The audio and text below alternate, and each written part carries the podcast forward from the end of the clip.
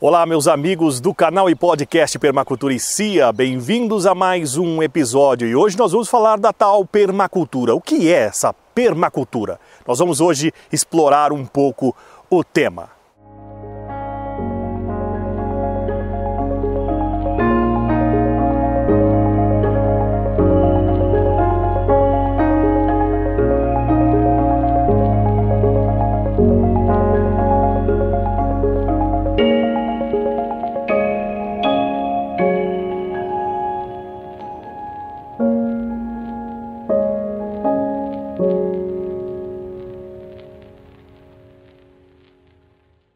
E a permacultura foi criada no século 20, na década de 70, por Bill Mollison e David Holmgren, e foi uma resposta aí à crise ambiental que vivia aquela época. Vivemos em um mundo de riquezas sem precedentes, resultado da disponibilidade de enormes depósitos de combustíveis fósseis criados pela Terra ao longo de milhões de anos. E nós estamos utilizando parte dessa riqueza para extrair recursos renováveis da terra a níveis insustentáveis. A maior parte dos impactos adversos dessa exploração excessiva se farão evidentes à medida que a disponibilidade destes combustíveis diminua. A permacultura é o desenho consciente de paisagens que imitam os padrões e as relações encontradas na natureza e que geram comida, fibra e energia de forma abundante para prover as necessidades dos ocupantes, que não explorem, contaminem e que sejam sustentáveis ao longo prazo.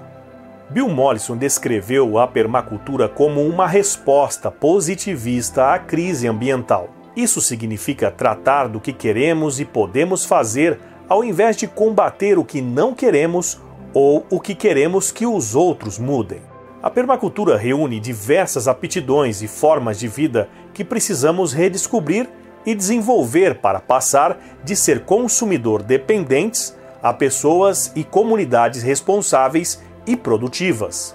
A permacultura é também uma rede de um movimento mundial de pessoas e grupos que trabalham em países ricos e pobres de todos os continentes para mostrar e divulgar soluções de desenho permacultural.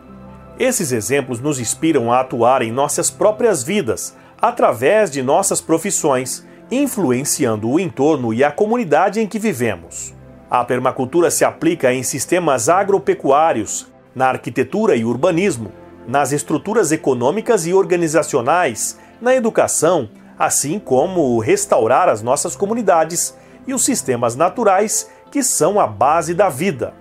A permacultura se baseia em três princípios éticos: cuidar da terra, cuidar das pessoas e cuidar do futuro.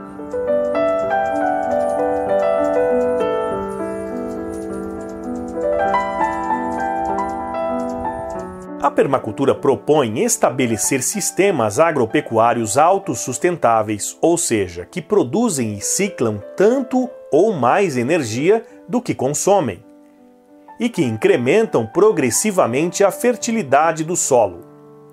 Esses sistemas são adaptados ao clima e aos ciclos naturais e, cuidando da diversidade genética, estarão também próximo do lugar de consumo, por exemplo, integrado às cidades, inclusive apoiados pelos próprios consumidores.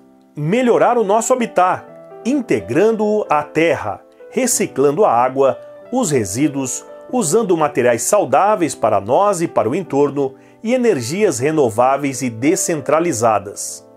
Utilizar a energia do sol de forma passiva em nossas casas é a forma mais eficiente e mais barata. Viver de acordo aos ciclos de abundância da natureza. Integrar as funções essenciais da vida em um espaço que você pode caminhar a pé técnicas para produzir alimentos em pouco espaço, na varanda ou no quintal, se viver na cidade, para assim aprender a tratar com os elementos vivos e apreciar a qualidade biológica do que comemos, oferecer aos filhos e também aos nossos idosos coisas úteis para ocupar-se, depender menos dos sistemas centralizados, ciclar nutrientes e recursos imediatos e liberar outras zonas de nosso impacto.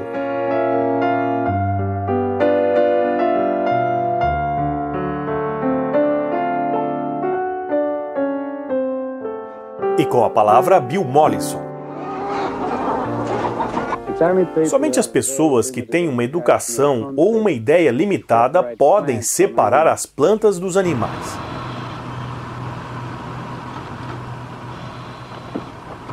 Em uma granja mecanizada, o frango vive numa jaula de arame, reage por uma máquina automática de alimentação e termina em um forno.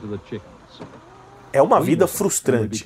Para mim, o trauma não é só para os frangos. Nós nos perdemos quando vivemos separados dos animais. As aves de terreiro, patos, galinhas, gansos, têm uma parte muito importante no sistema permacultural. Tem funções muito específicas.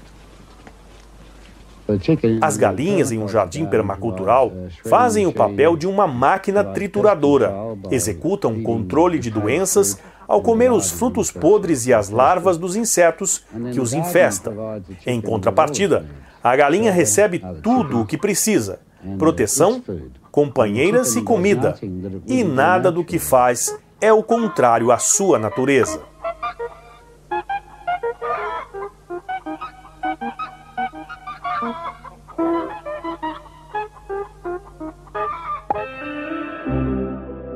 E esse foi mais um episódio aqui do nosso canal e podcast Permacultura e CIA. Hoje nós falamos de permacultura, no próximo episódio vamos continuar falando, vamos falar um pouco mais de Bill Mollison e o que inspirou ele a criar a permacultura.